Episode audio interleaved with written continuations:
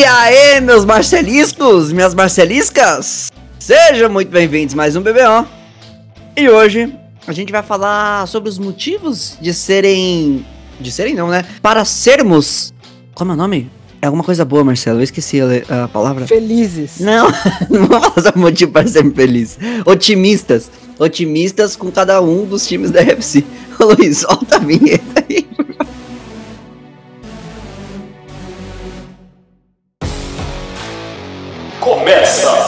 Agora o BBO. Olha a Jamanta, olha a Jamanta, olha a Jamanta, olha a Jamanta, na linha de 5 jardas. Eu sou o Luquitas e não tá tendo muito motivo pra ser feliz, mas pra ser otimista com os times aí do futuro, talvez, né? E aí, eu sou o Igão e eu sou inimigo número um do frio. Alô, frio, vai tomar no seu cu.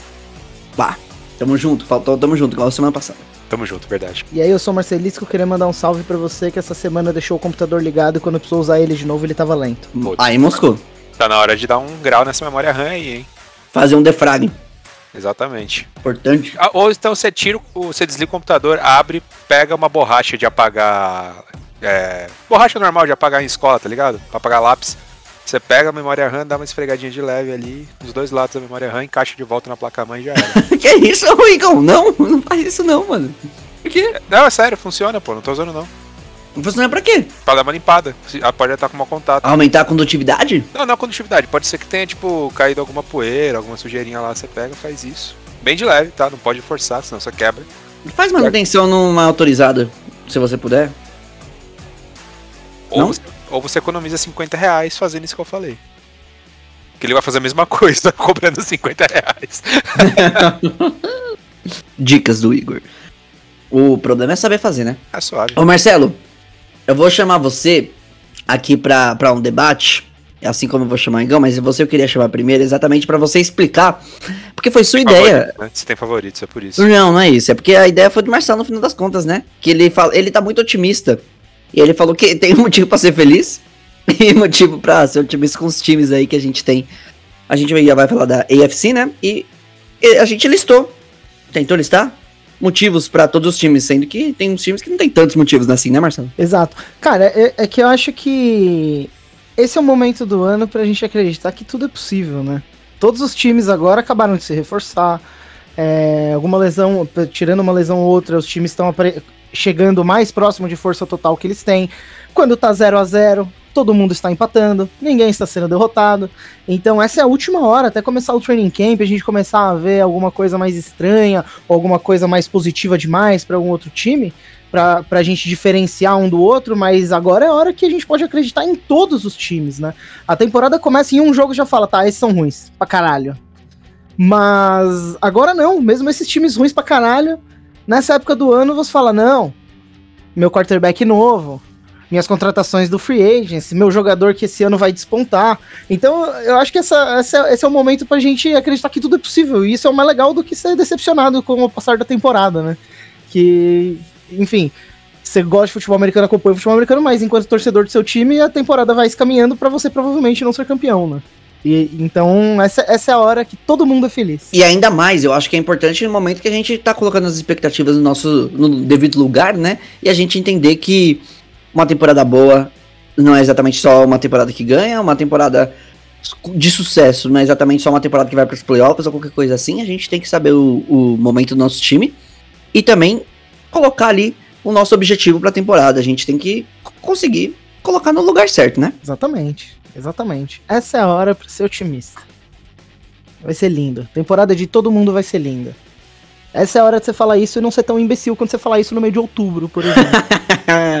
é, é ficar mais complicado.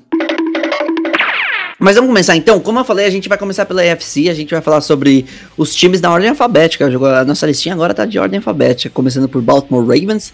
Então, o nome da cidade primeiro, depois o nome do time em si, né? Pra você que quer acompanhar com a gente. E a gente vai começar exatamente por Marcelo Marcelisco. Marcelo Marcelisco. A gente vai falar do Baltimore Ravens, como eu mencionei. Time que a gente vai. Quer dizer, você vai falar mais, né, Marcelisco? Por favor, Se vocês me permitem explicar por que, que eu acho que tinha que ter um prazo pra falar, os dois minutos, é porque a gente vai acabar sendo empurrado a falar do fundo do coração, do que é o mais importante, sabe? E, e, nesse momento de acreditar que tudo é possível, tem que vir do fundo do coração, não tem jeito. É todo mundo aí, sem estudo, falando que sai do coração. Mentira, a gente deu uma olhadinha. Não, sem. Tô zoando. Marcelo, então por favor, dois minutos no relógio, Baltimore Ravens, 120 segundos. Valendo. O Baltimore Ravens, para mim, já é um dos candidatos a playoff, um dos candidatos a título. É, o Lamar Jackson, chame ele como quiser, reconheça que ele é um quarterback já histórico, MVP unânime, duas temporadas seguidas correndo para mais de mil jardas, e eu acho que podem até, podem até rir de mim aqui, mas a adição de Sammy Watkins e o draft do Rashad Bateman é, não só podem trazer dois jogadores que contribuam com esse ataque, mas eu acho que eles vão fazer o Marquise Brown, o Hollywood Brown, né, é, jogar numa posição que ele esteja mais, mais encaixado, porque ele como wide receiver 1, na temporada passada. E de resto, eu acho que é um time que sempre tá no topo, porque drafta bem, escolhe bons, bons jogadores, desenvolve bons talentos. Tem uma defesa que tem tudo para continuar jogando bem, mesmo com o Matt Judon tendo ido embora.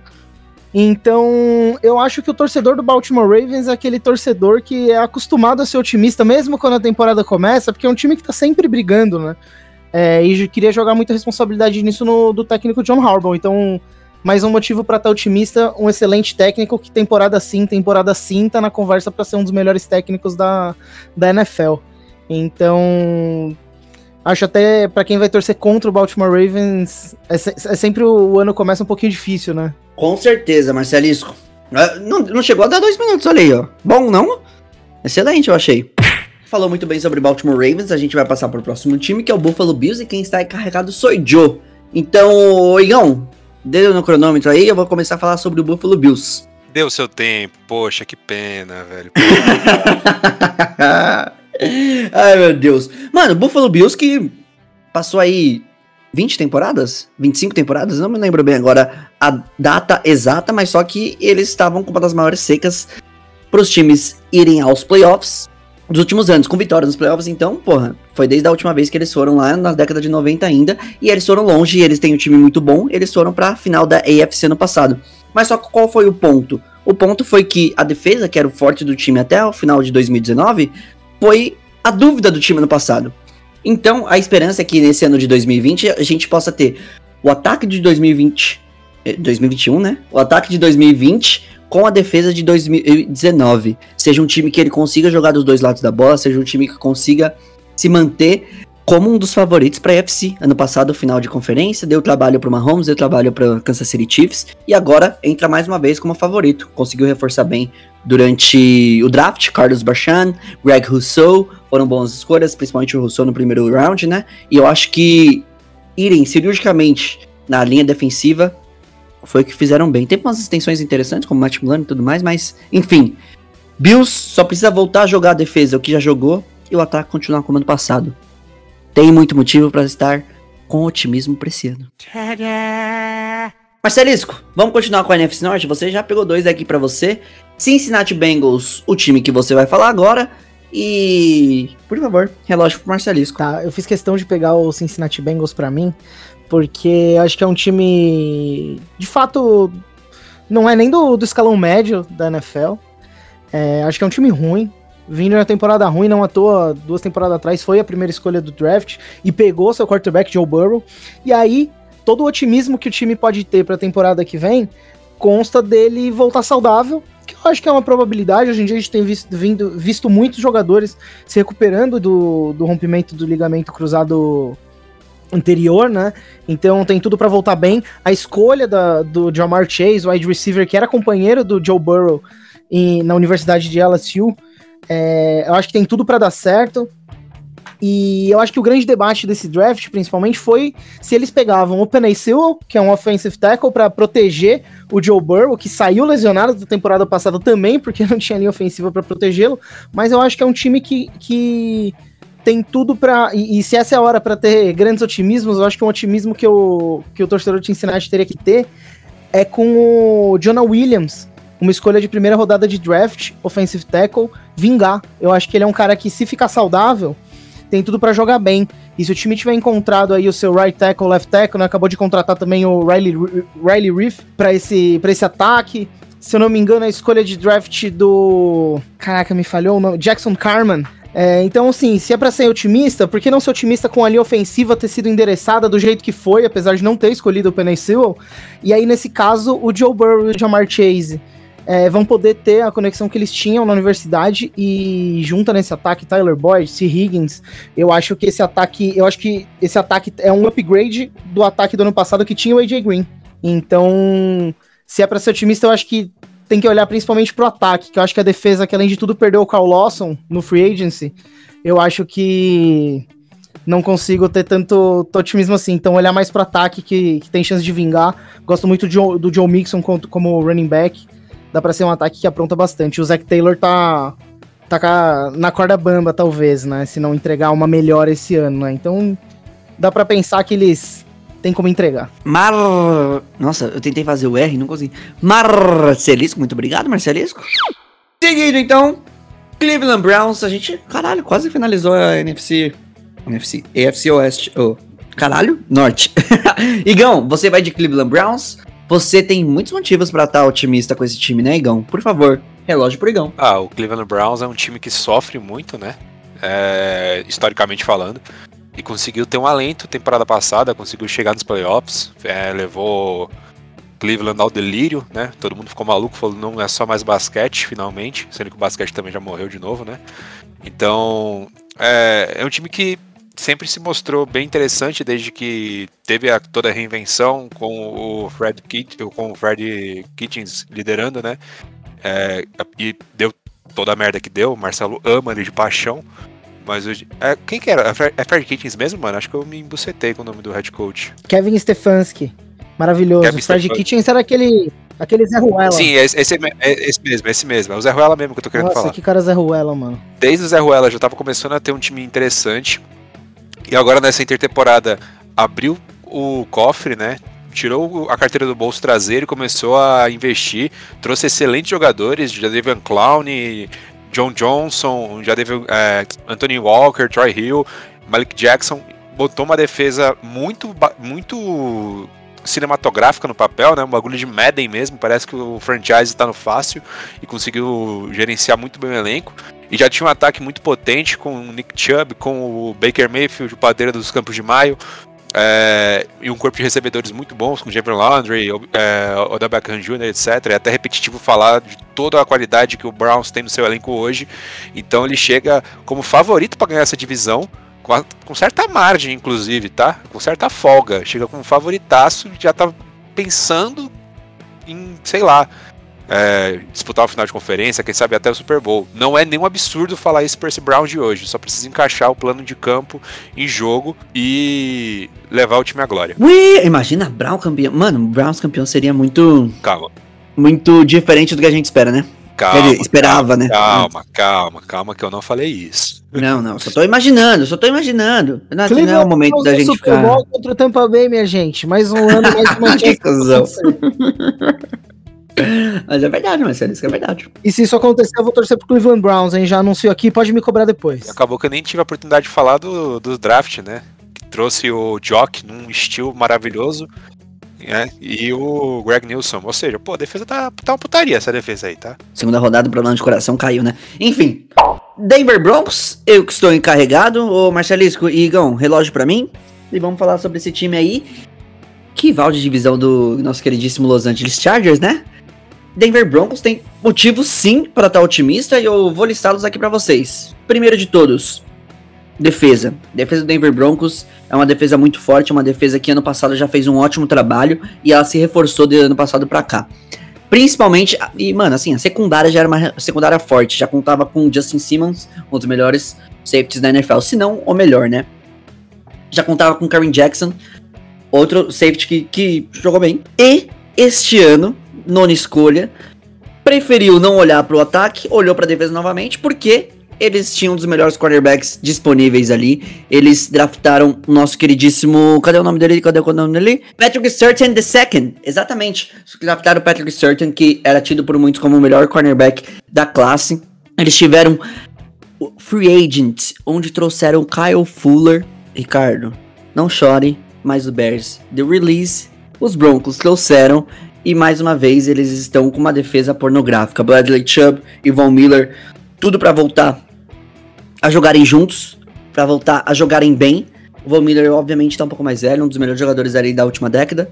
Mas eles vão ter agora um apoio de uma secundária que vai conseguir manter mais ainda os jogadores do outro time marcado. E o outro motivo que eles podem ficar muito bem otimistas para esse ano é que eles ainda têm a chance de pegar um dos melhores quarterbacks da história, uma vez que Aaron Rodgers quer sair de Green Bay e as principais conversas estão para que Aaron Rodgers vá para o Denver Broncos. O Aaron Rodgers fechando com qualquer time, ele já é automaticamente candidato a playoff. O Aaron Rodgers no Denver Broncos com essa defesa seria um candidatíssimo ao Super Bowl. Eu acho que as armas estão lá. Só não tem um quarterback que passa segurança. Eles trouxeram o Red Bridgewater, ok. O Drew Locke a gente ainda quer ver mais dele, mas só que Cortland Sutton volta de lesão que tirou da temporada inteira. Jerry Judy foi excelente no passado, Noah Fant como Tyrant. Melvin Gordon agora como o titular claro, uma vez que o Philip Lindsay saiu, né? Eu acho que se essa pequena chance de trazer o Aaron Rodgers fechar, Denver Broncos candidatíssimo aos playoffs, ao Super Bowl novamente. Seguindo então, Risto... Marcelisco, ainda bem que você que pegou esse time, você que fez a pauta, você que pegou esse time para você.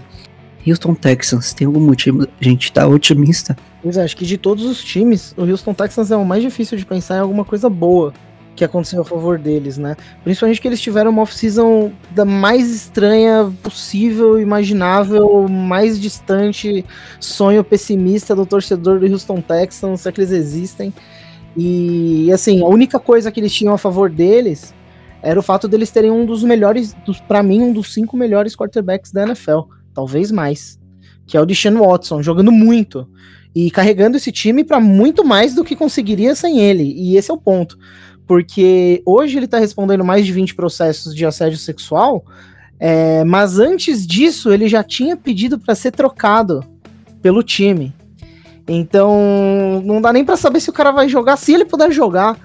E, e, o time tendo que lidar com esse fato, porque não só o Deshaun Watson é o melhor jogador, como ele é praticamente o único jogador, é, e o time tem que contar com peças como contratações completamente sem relevância, mas que claramente vão ter que contribuir, como Christian Kirksey, é, Mark Ingram, tudo jogador que assim nem fez sentido contratar, mas são caras que são alguns dos principais nomes da equipe já. É, a contratação do David Culley, que é uma história super legal, porque ele é um técnico que já tá na NFL há muito tempo e finalmente tem uma oportunidade de ser head coach. E, e as cartas que ele receber ser uma mãozinha dessa, sabe? É, é muito baixo astral. E aí eu acho que o ponto todo fica, se é para ter otimismo, eu acho que é para deixar para conseguir desenvolver jogadores jovens e eu acho que um que, que eu quero muito ver dar certo, e tem chance de dar certo, e vai ter espaço, apesar de ter sido uma escolha é, mais tardia no draft, é o Nico Collins. Então, acho que se for para ter algum otimismo, jogadores como ele tem que aparecer. O Davis Webb, que é o quarterback que foi draftado, é, quem sabe talvez tenha que jogar. E, e se é para ser otimista, por que, que não acharam a joia escondida do draft? Que tá difícil, né? Você tentou bastante, Marcelisco. Eu. I give you that. Sou otimista. Otimista pra... falou mais mal do que. Ai, que excelente. Próximo no relógio é, é você, Igão, com o queridíssimo Indianapolis Colts, é isso mesmo? Isso aí. Igão, dois minutos para você. Bom, campeão, pronto, é isso, pode passar pro próximo. Cusão. O Colts é, conseguiu fazer uma intertemporada que agradou muito a torcida, né? E fica mais a questão do, das condições do Carson Wentz é, e das condições do Eric Fisher, né? O tackle que era dos Chiefs, que agora chega em Indianapolis para substituir o Castonzo que se aposentou.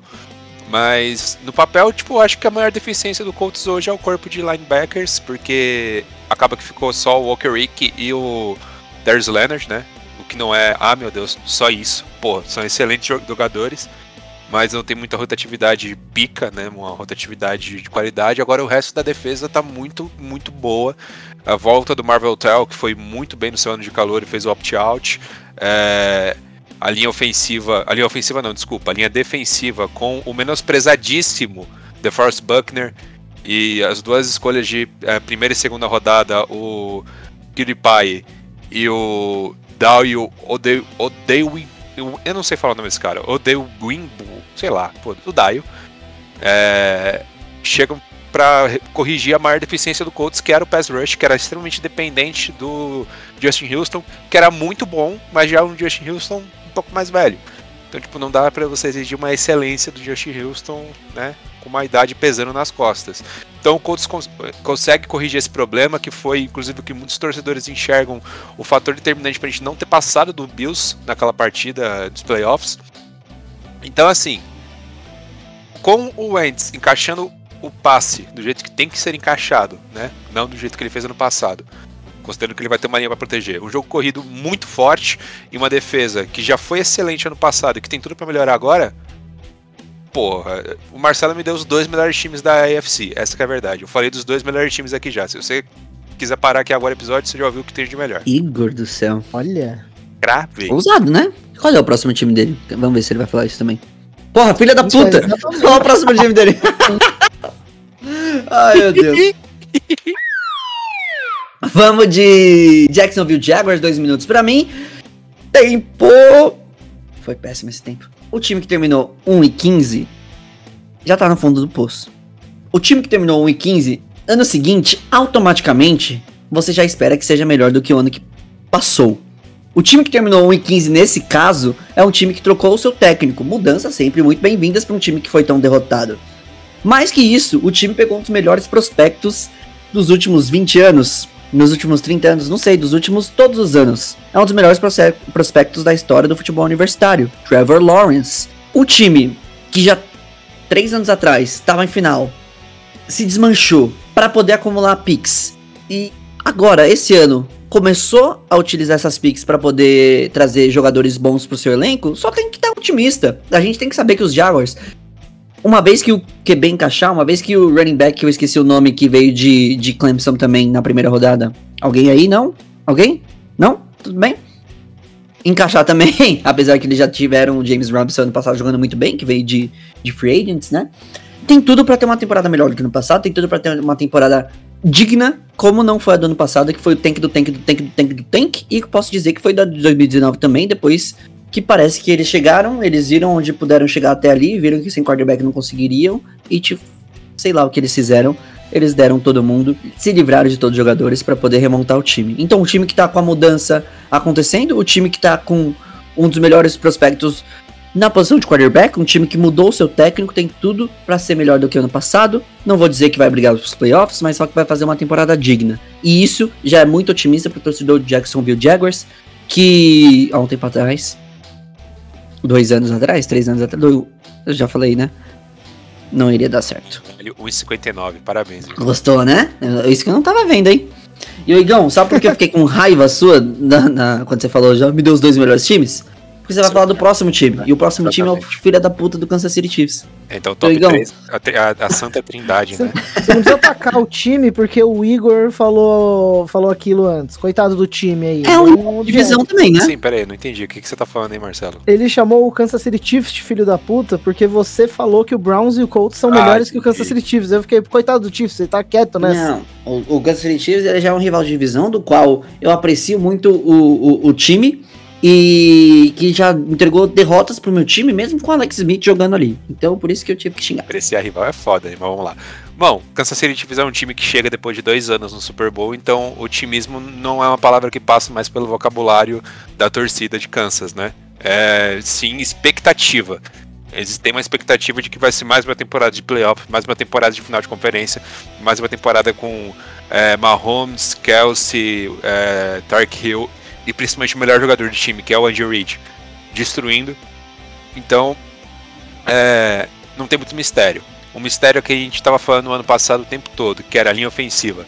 Eles conseguiram fazer adições interessantíssimas nessa free agency, conseguiram trazer é, o Orlando Brown numa troca muito boa, conseguiram trazer o Joe Tooney, é, vai voltar o Laurent Duvernay Tardif, era esse o nome? Tô no, eu tô no cego aqui, não tô lendo nada Sim, sim, essa sim, sim, conseguiu montar uma linha ofensiva bem bacana, é, confiando no, no taco do Andy Reid, como a gente já sabe que não pode se duvidar, né? Vai ser um ataque ainda mais inventivo e mais seguro, porque o Mahomes vai estar mais protegido, né? É, o Clyde edwards heller vai ter também mais alternativa de saída agora, com uma OL desse gabarito.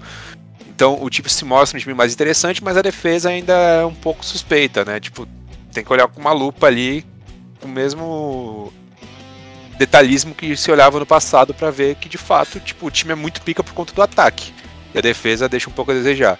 Draftou agora o Nick Bolton, né, para ver se vai para frente, mas ainda não é uma certeza. A gente precisa estar tá analisando melhor a defesa do Kansas City Chiefs ao longo do, da temporada. Mas com o ataque, velho, a defesa virou secundária. não secundária de marcação secundária. Secundária de, de. Pô, não precisa ter uma defesa pica com o ataque que a gente tem. Então, o Chiefs chega mais uma temporada para destruir dentro da AFC. Again and again and again. É, cansar de ganhar do Chargers. Se bem que ano passado eles deram um split, tá? Jogaram com o time reserva na última rodada? Jogaram, mas foi split. Las Vegas Raiders, Marcelisco, dois minutos, todo seu. É, eu, vocês sabem que eu sou um defensor do, do Derek Carr e continuo gostando dele mas eu tenho que, que falar para eu continuar gostando muito do Derek Carr como um jogador que ainda pode entregar. Eu acho que eu preciso que nessa temporada ele jogue bem mais. E eu, eu acho mesmo que ele é um cara com, com uma capacidade no topo da, da NFL, com certeza habilidade para ser um dos 10 melhores quarterbacks da liga, eu acho que ele tem. É, e acho que isso vai depender muito do, do, dos dois segundanistas wide receivers, o Henry Ruggs, escolha de primeira rodada, e o Brian Edwards, se os dois aparecerem bem nessa temporada para complementar o ataque com o Darren Waller, como eu falei, acho que o Derek Carr é um cara que pode ganhar jogo pro time. É, eu vejo esse time com brigando. Acho que o, o, Raiders, mesmo quando tem temporadas ruins, é aquele time chato, né? Que, é, que sempre tem como arrancar uma vitória de um time de um time melhor, como ano passado ganhou uma do New Orleans Saints. Então eu vejo como isso pode acontecer.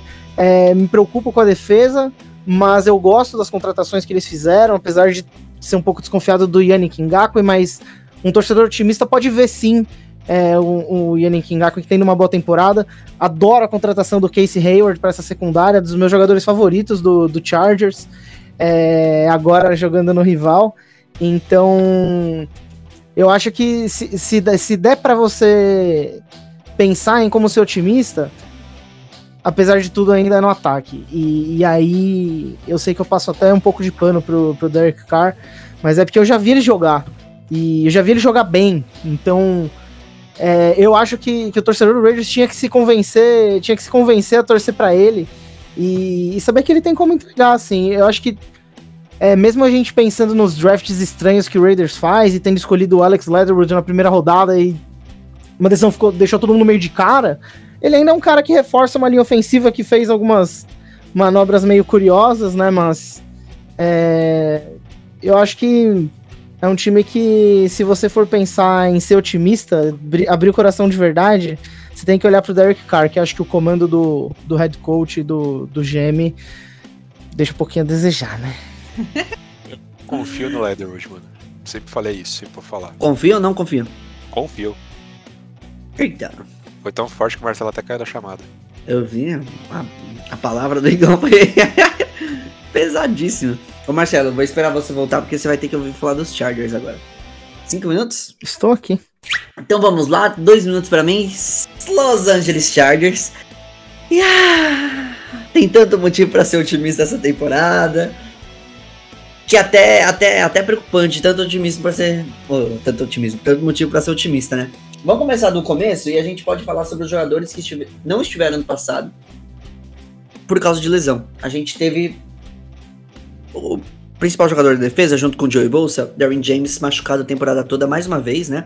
E esse ano volta e a esperança é que ele esteja saudável para que ele possa compor uma defesa que conta com um dos melhores pass, rush, pass rushers individualmente, né? O Joey Bolsa. Um dos melhores safeties individualmente, como o Darren James, e que se reforçou durante essa intertemporada. Intertemporada não, desde o ano, ano passado, né? Kenneth Murray, que essa intertemporada. Ano passado também trouxe pro miolo da linha defensiva o Linval Joseph, que pôde dar um bife ali, mas que os jogadores não puderam se manter saudáveis. Drew Tranquil, que era para jogar bem ano passado, se machucou. A gente teve o Melvin Ingram machucado o ano todo. Esse ano a gente ainda não sabe se ele vai jogar lá, mas só que ter um jogador saudável e tirar essa dúvida da frente vai ser importantíssimo. A gente tem o, o Chenan Wosso, que pode estar num breakout year para esse ano. Então, assim, na defesa a gente tem várias movimentações ali que fazem com que ano passado eles estivessem machucados e esse ano tenha tudo para se manterem ali num nível alto.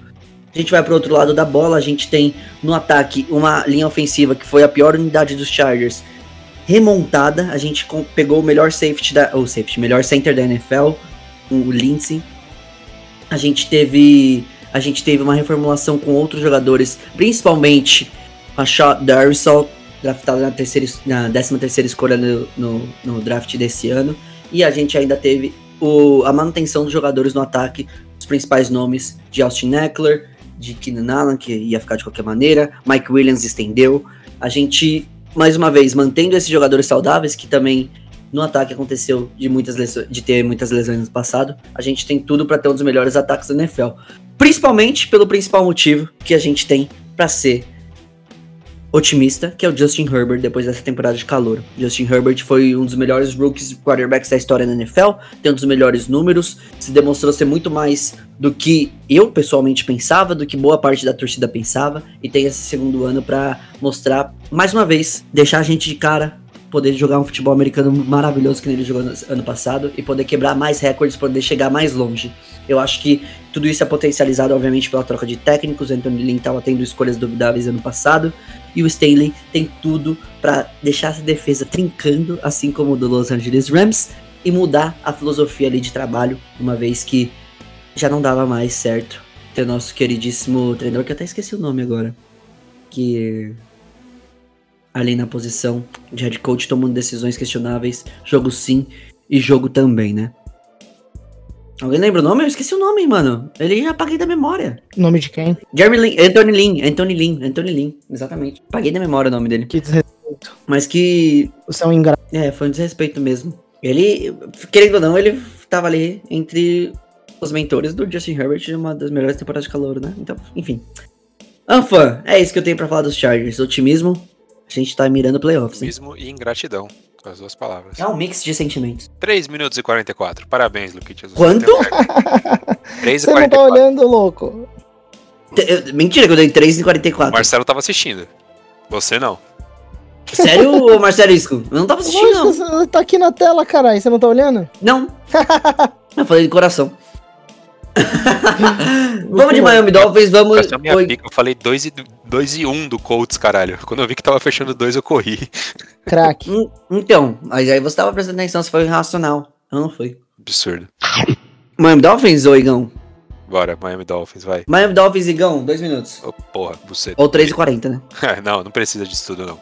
Bom, Miami Dolphins é um time que é, nas duas últimas temporadas veio surpreendendo, porque o pessoal olha pro elenco no papel e realmente não é essa Coca-Cola toda, não é essa uma Brastemp, mas é um elenco muito resultadista, que entrega muito na parte tática.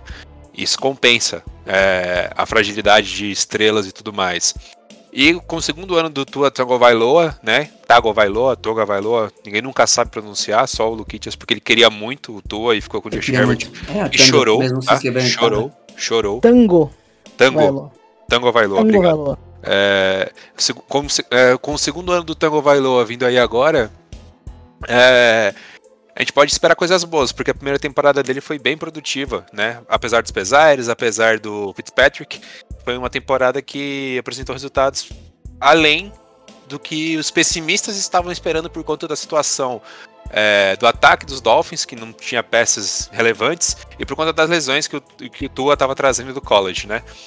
Fez um draft muito interessante, um dos drafts que eu mais gostei de olhar, com o Wallow na primeira rodada, o Phillips para compor a linha, a linha defensiva, é, a linha de linebackers na real, né? Aquele outside. É, também o Eichenberg, que é um dos tackles que eu tava muito de olho para os Colts, mas o Colts acabou não pegando tackles para trazer o Fischer, né? Mas o Eichenberg é um excelente tackle, tava com uma lupa em cima dele gigantesca. Então, o Dolphins chega com um time bem reforçado para essa temporada, né?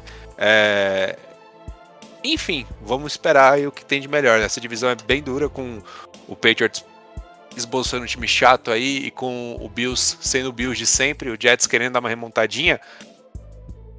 Isso torna a vida dos Dolphins um pouco complicada, mas o time tem qualidade, tem muita disciplina, então pode ser que consiga extrair leite de pedra mais uma temporada. Caralho, muito craque, olha isso. Dois cravado? Não, Quanto que deu? 1,59 e 601. Caralho. Um craque, Neto. Nossa. New England no relógio, então. Dois minutos pra mim. E o que eu tenho pra falar desse time? Um time que tem a temporada ruim e tem uma temporada justa ainda. Um time que tem uma temporada ruim e ainda escolhe na primeira metade do draft. Um time que tem uma temporada ruim. Primeira metade? Ele foi na 16, né? Eu não tô errado, não. Na 15. Isso que é demais. Um time que tem uma temporada ruim num ano de reconstrução. E já faz, pelo menos, ali suas vitórias justas, como tiveram ano passado. Principalmente aquela de 45 a 0 contra a equipe do Los Angeles Chargers, né? A gente tem esse ano, mais uma vez, obviamente, a manutenção do. do. do Bill Belichick, que ainda tá lá. Bill Belichick, que ainda tá batalhando pelos. Batalhando não, né? ainda tá trabalhando pros seus jogadores. A gente tem o segundo ano de Ken Newton no New England Patriots. A gente tem uma- um draft de um quarterback pro futuro, com o Mac Jones, que, apesar dos pesares do- de toda a zoeira que rola em cima dele, ainda é um quarterback que pode trazer algum tipo de resultado e que vai fazer uma pressãozinha no Ken Newton e que vai ser uma válvula de escape pra gente não colocar. Sei lá, quem jogou pra eles ano passado? Quando o Newton machucou? Nem me lembro. Steve Jared Cheatham. uma tristeza. E agora a gente vai ter pelo menos um quarterback de primeira rodada, um quarterback que teve uma temporada ano passado muito, muito boa por Alabama, a gente não pode esquecer isso, né? E que ó, acho que o que a gente tem mais de ser otimista é que o time volta a ser o time, uma vez que tem a volta dos jogadores que deram opt-out no passado. Principalmente Donta Hightower, miolo de defesa. Donta Hightower, jogador essencial naquele time. Que ele faz a diferença por ser um, quarter- um linebacker versátil, por ser um linebacker líder de defesa e que pode, obviamente, pode não, né? Vai mudar essa defesa pra voltar naquele, naquele passo que tava como quando foi a melhor defesa da NFL em 2019, né? Além disso, claramente teve todas as contratações de free agents, vieram dois tarentes, foi o Hunter Henry, foi o o Suno do, do do Tennessee Titans. Então, mais armas por Ken Newton. Ainda tá fraco no- nos wide receivers, apesar de ter trazido jogadores pra posição, eu acho que ainda deixa um pouco a desejar, mas é muito melhor do que ano passado. O time como um todo é muito melhor que ano passado. E se o time como um todo ano passado já foi um time justo, esse ano tem tudo pra voltar a brigar pelos playoffs. Marcelo, inclusive eu tava me preparando pra chamar você pra falar do New York Jets.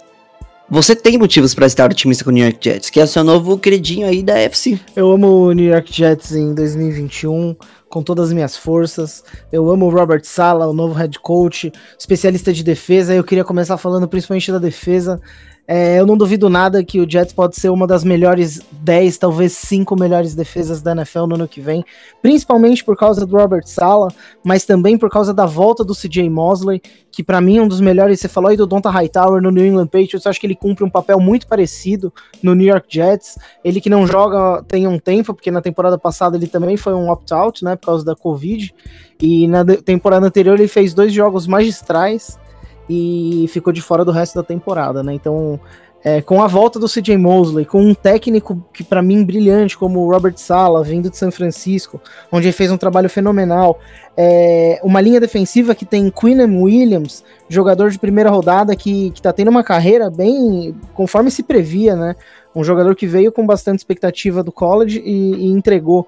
E agora falando do ataque, eu acho que o New York Jets tem motivo para acreditar que a linha ofensiva vai performar bem, principalmente que o Mekai Beckton foi uma ótima escolha na primeira rodada do ano passado, offensive tackle. O time agora conseguiu contratar o Morgan Moses, veterano que acabou, contra... acabou sendo cortado é, meio de última hora, né, na segunda leva do free agency, acho que tem tudo para ser titular nessa equipe. E a escolha de primeira rodada, o Elijah Vera Tucker, que pode jogar tanto de tackle no lugar de um desses dois, é, como de guard em jogador versátil, muito bom, escolhido na primeira rodada desse ano, então é alguém de quem se muito se espera. Se a gente tá falando de otimismo, acho que a gente pode falar que desses três jogadores pode sair pelo menos dois é, que tornam essa linha ofensiva um pouquinho mais sólida para o novo quarterback, o Zach Wilson. E se a hora de ser otimista é essa, tem que pensar que o quarterback que acabou de ser escolhido na primeira rodada é, vai entregar. E eu espero ver jogar porque os highlights dele são muito legais. E para não falar que eu não falei dos wide receivers, eu acho que o muito intrigante alguns dos nomes dos wide receivers dos, dos Jets, e eu vejo sim alguma dupla, ou pelo menos um desses quatro, desses três jogadores que eu vou falar, que é o Elijah Moore, o Denzel Mims e o Corey Davis, é, eu acho que podem entregar.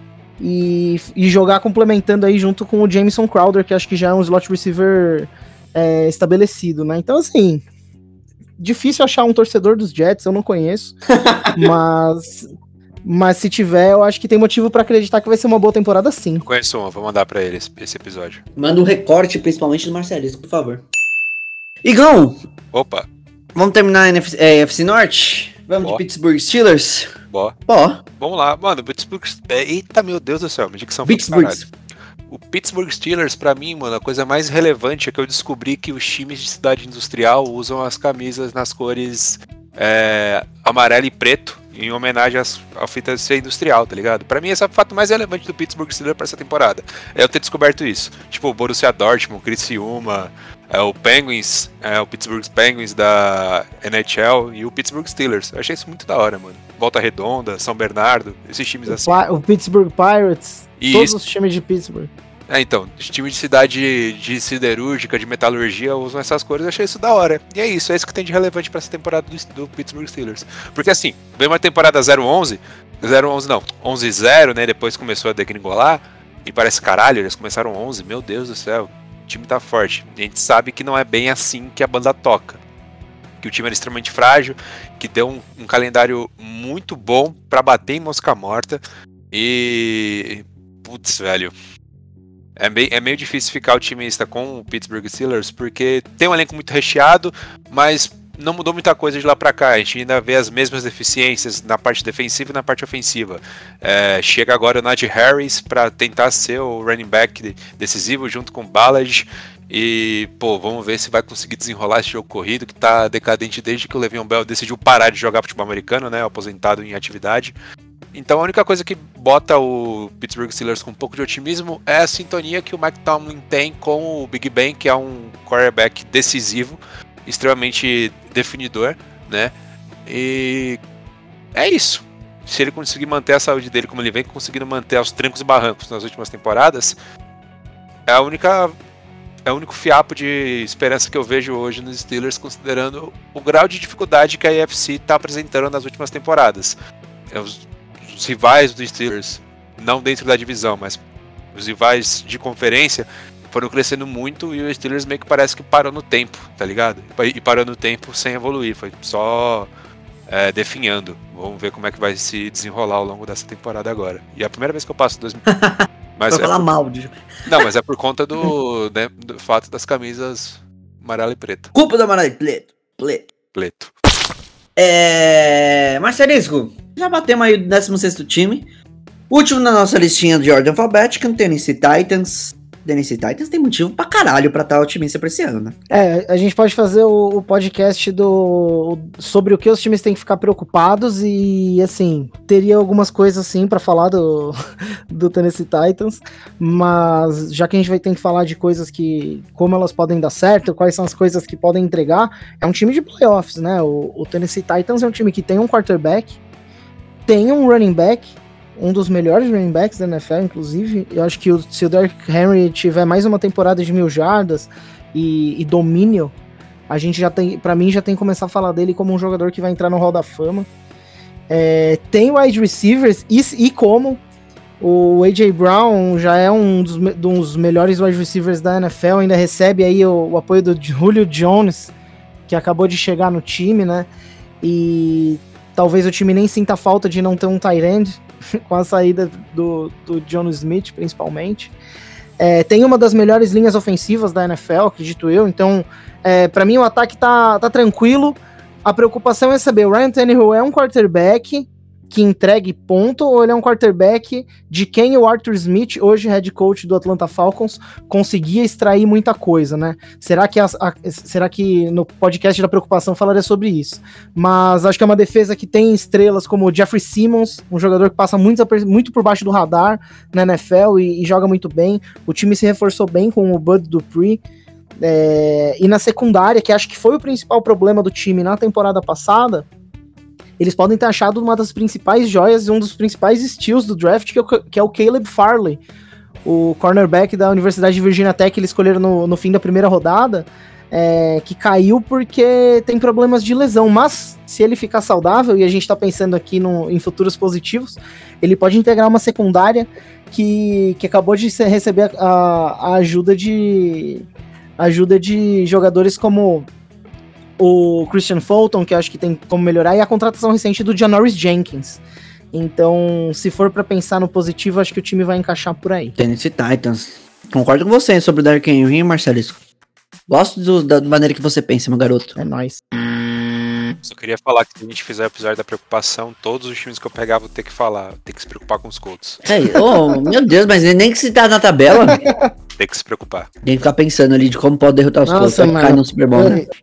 Um negócio que eu não consigo superar é que os caras inventaram um jogo novo e o jogo novo do Tampa Bay Buccaneers é com a porra do Indianapolis Colts, cara. Pô, podia pegar um time bosta, sabe? Como assim, jogo novo? Ah, sim, verdade. Do 18ª semana. Os Chargers pegam os Vikings. Eu gosto muito de lembrar do confronto Tampa Bay Colts, que eu só lembro daquele Monday Night Football de 2001, tá ligado? 2001, jogo- Jesus. É, não, esse jogo é histórico. Procura depois. Muito histórico. É, é o dia que o Peyton Manning virou e falou: Quer saber? Foda-se. Vou mostrar porque que eu sou pica. Foi isso mesmo, mano. Esse jogo foi bizarro, velho. Bizarro. Ele meteu 35 pontos nos últimos dois minutos e meio, se eu não me engano, tá ligado? Caralho. Não, e o Tampa Bay era um timaço, mano. Tinha vários caras mó bom, velho. É, é, era o time que havia ganhado o Super Bowl, né? Exato. Filhos da puta. Caralho, não, calma aí. Foi quando? 2003? 2002? 2001, 2002, não lembro agora. O Tampa não ganhou em 2002? Ganhou a temporada 2002, mas o, o núcleo do, do Tampa Bay Buccaneers, que tinha uma defesa monstra, vinha desde, sei lá, 96, assim. Uhum. Que era o Sap e tal. Que era o Sepp, o John Lynch, o Derrick Brooks. E nesse Monday Night Football, o Peyton Manning, tipo, falou: Ah, tem um tal de Marvin Harrison aqui, né? Pô, e se eu passar a bola pra ele? Tá ligado? E foi isso que aconteceu, mano. Caralho. Monstro, saudoso Peyton Manning, né? E fez uma virada ridícula, mano. Uma das maiores viradas da história da NFL. Não em números, mas, tipo, em pontos colocados por minuto, tá ligado? Amigos, finalizamos pelo episódio de hoje? É isso? Gostaria de comentar mais alguma coisa? Que Eu queria gostaria de- comentar que, o, que o, o- a fita é que o Peyton Manning, acho que a gente ia deixar passar pra quem não sabe. Nesse jogo, o Peyton Manning ele anotou 21 pontos em 4 minutos pra virar uma partida pra cima do Tampa Bay, que, como eu falei, tinha uma defesa cheia de craque. Então é meio que aquele momento que você fala, você para pra pensar que você tá vendo um negócio meio impressionante. Assim, acho que talvez a- pessoas tenham tido um sentimento parecido vendo pela primeira vez o, o Federer falar do caralho, ninguém ganha desse cara. Acho que o Peyton Manning passava um pouco desse ar. É um ar que hoje em dia eu vejo muito no Patrick Mahomes. Você fala pra ga- galera que começou a ver NFL recentemente e conhece o Patrick Mahomes, é, é como se fosse um ar de que o cara ganha qualquer coisa. Não dá pra ganhar dele, sabe? Vamos lá, eu vou trazer dados aqui, tá? Foi 2003, ou seja, era realmente o time que acabou de vencer o Super Bowl. É, Era semana, semana 5, estava 35 a 14 pro Tampa Bay, faltando 3 minutos e 46. E o Colts começou a virada em Tampa. Monday Night. Baixo astral. Altíssimo astral. Vou mandar lá no grupo pra vocês verem o vídeo. Manda no grupo, posta no Twitter, posta no Instagram. É, vocês podem. Igão, Vocês que têm a senha de tudo aí. De lá pra cá, o Tampa Bay e, e o Indianapolis Colts ganharam a mesma quantidade de Super Bowls. Verdade, pô, eu ia falar não, mas aí vocês ganharam no passado, merda. E se pá ever, e se pá ever também. É, vocês têm dois, né? É Ah, isso então aí. empatado. O Colts ganhou quando mesmo? Com Foi Baltimore, 2006 e... Mas foi, é time grande! foi quando ainda era Baltimore, se não me engano, foi Super Bowl 4, algo assim. Caralho, os Chargers chegaram a uma final, cara. É, pois é, né? Não é pra quem quer, é pra quem pode. Pô, chegou no, teve o Super Bowl do, do New Orleans Saints, que chegou no Super Bowl, né? Ah, então, o Colts chegou no Super Bowl 2, no Super Bowl 4, Nossa, depois ganhou em 2006 e perdeu em 2009. esse, esse Super Bowl 2 dos mais históricos de todos, que quando o time quando o time era muito favorito quando o Jets e o Jets o John Namath, né? o, John Namath prometeu que ia ganhar e ganhou, né, velho? Foda isso. Foi, foi o 3, na real, falei errado, desculpa. Chegou no Isso aí, 3. isso aí. Que os dois primeiros quem ganhou foi o Packers, né? Isso, exatamente. Chupa. Chegou no 3 e no 5, ó. Foi quase. Falei 2 e 4, foi 3 e 5. É isso aí, Enfim. Igor. Vamos, vamos dar as mãos aqui como times grandes. Pô, não é pra qualquer um, né? Não é Nossa, qualquer velho, vão tomar nos seus cu. Não vai ter nem recado final nessa porra. Que Acabou isso? o programa. Não, não tem porque não se comportar assim. Não tem porque se comportar assim. Você que tá se comportando mal, tá bom? Você veio jogar na minha cara? O que, que é isso? Eu não tô falando mal de ninguém, eu tô falando que meu time é grande, cara. Não, você falou, vamos dar a mão com os tiros grandes, eu senti isso direta. Você anda ácido comigo, Marcelo. Então, infelizmente, você não ia poder participar dessa, mas não, Olha não foi uma. Não foi de maneira a te excluir, entendeu? Não, não foi, não. era- Até ia É, deixar eu passar também não. percebido que o Chargers nunca ganhou, pá. Eu já até tinha comentado, vocês nem ouviram, vocês dão a mim. tava aí, a carapuça tava aí. Se É, ele- ela, a é. culpa não é do Marcelo, tá? Se você tá se é do doendo aí à Marcelo. toa, a culpa não é do Marcelo. É sua que Ele não que ganha essa porra. É sua que não ganha essa porra. Sabe o que você que falou, o Charger chegou só em uma final e não falou nem se ganhou. E aí você começou a se doer. Ah, Claramente não ganhou. Deus. Você acha que os Chargers iam ganhar? Aí, tá vendo? Tá se doendo de novo. Sabe o que aconteceu, ô Lucas? Você pegou a carapuça, virou ela de ponta cabeça, deixou ela presa, suspensa no ar, você subiu num prédio de 100 andares e mergulhou de cabeça nessa carapuça, Lucas. Você é muito malaca. Nada Mas com nada, foi, mas... ninguém te forçou a fazer isso. Nossa, Marcelo, você é muito... Você tá no meu radar, Marcelo, você tá no meu radar. Não. A próxima vez eu vou cortar o seu recado final, tá bom? Que isso? Você tem esse tipo de poder, cara? Você tem esse tipo de Não, poder, é só o Luiz que manda. You have no power here, Gandalf the Grey. Ai, ai, então vai, vai, vai pro recado final. Vigão primeiro, você vai ficar pro segundo, que esse poder eu tenho. O recado final vai pra São Francisco 49ers, né? Lembrar daquele maravilhoso Super Bowl 29, né? Quando em 29 de janeiro de 1995 eles ganharam de 49 a 26 de ninguém mais ninguém menos que San Diego Chargers. Uma ótima lembrança aí pra torcida do 49ers. Nossa, 96, caralho. Esse é o meu recado final. Uma, uma saudação a esse maravilhoso título. É, como é o nome dele? Steve Young, seis touchdowns naquele, lançados naquele Super Bowl. Agora o Marcelo quer que eu, que eu chame, é o Marcelinho, vem cá, vai, Lógico. vem, Funciona, pô. vem, Lógico. dá o seu recado final, por favor.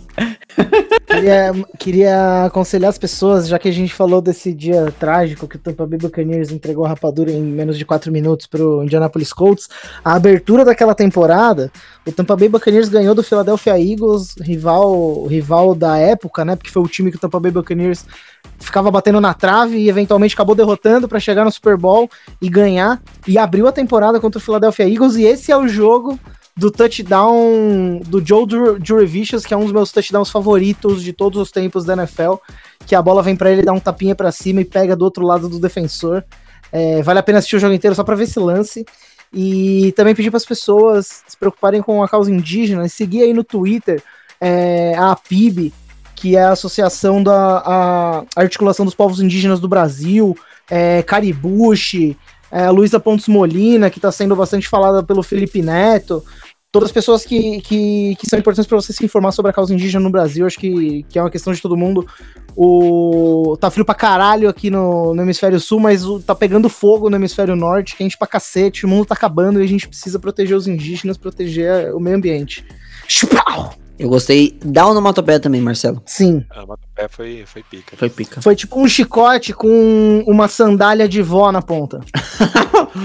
tipo uma varinha de pau. Não.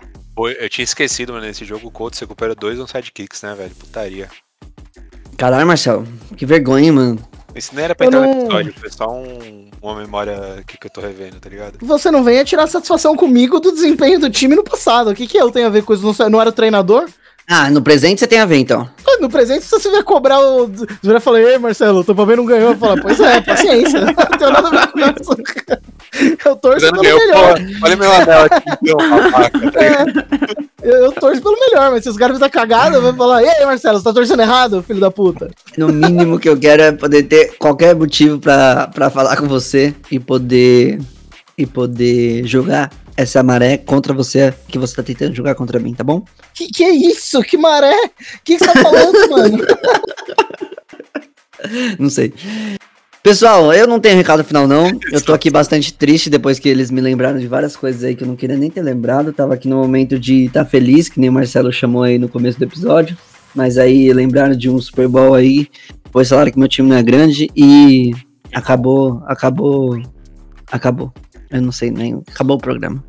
E agora sim eu estou falando, o Chargers não é grande. Agora eu tô falando. Mas você tem que, você tem que ver ser grande e pequeno não como uma qualidade, só como um, um atributo como outro qualquer. Você colocar valor nele ser grande, é, eu acho que é, é muito mainstream media, cara. É importante saber como usar, né? Exatamente. Exatamente. Os torcedores, os torcedores da Ponte Preta se preocupam com esse tipo de problema. Não se preocupe. Tamanho, tamanho é documento, tá ligado? Mas os torcedores do Botafogo se preocupam aí, ó, Ricardo. Se preocupa se o time. o Botafogo é grande sim, hein? Pô, nem, nem o Botafoguense fala isso, velho. E aqui agora Hoje em não dia tá difícil. Eu conheço muitos botafoguenses e eu te garanto que todos dizem isso. Pô, você falar muitos e botafoguenses na mesma frase. Sim, adianta, é pô. chocante. Não É chocante. É, é antagonista, tá ligado? E te digo mais, e te digo mais, eu conheço pelo menos quatro. Felipe É. Neto, Sendo que Neto, dois são irmãos, né? Penha, Marcela Diné e Ricardo. Hélio de la Penha? Não, mano, eu trabalhava, eu trabalhava com dois botafoguenses, mano. Um cara e uma mina. Ele Era, era o Túlio Maravilha e a esposa dele. Quase. Mano, se eu tivesse trabalhado com o Túlio Maravilha, eu já teria te contado muito antes. Acaba o episódio. Justo. Porra, fala aí, aqui eu sou o Marcelisco, valeu aí por me receber. Eu trabalhava com o Túlio Maravilha. Túlio Maravilha a esposa, velho. Como é que Ele é é? casado? Ele é casado, pô, tem uns vídeos que ele, ele, tipo, ele fica fazendo piada de tiozão no Instagram dele, de tipo, o que, que eu vou fazer hoje à noite? Sair pra jantar, cuidar das crianças, é, limpar a casa, ter uma noite de amor com a minha esposa, tipo, tudo em caps lock. Aí você vai votar nas alternativas e a última que é a certa, tá ligado? que babaca. Vira e mexe, Meu Deus do vira e céu. mexe, ele posta uns vídeos beijando a esposa, mano. Que é o bagulho mais assombroso que eu já vi na minha vida, velho. Puta de um beijão, Marcelo? Ô, Igor. Não, é tipo um bagulho. Nossa. Caralho, eu não sei como explicar, mas tipo, imagine que Monty Python vai zoar um pornô, tá ligado? É tipo isso, o beijo do. Nossa, que triste. é bizarro, mano, é doente, velho. Você vê, tipo, língua sobrando ali, você fala, não, que isso? Para! Para! Eu preciso dormir essa noite. Maravilhoso. Beijos. Caraca, nem saiu, ele pegou essa merda toda aí, ó. Fudeu. Vocês ficam falando de beijo na boca de Monty Python aí. Não, Ah, a gente não pode. É liberdade de expressão falar que o beijo não.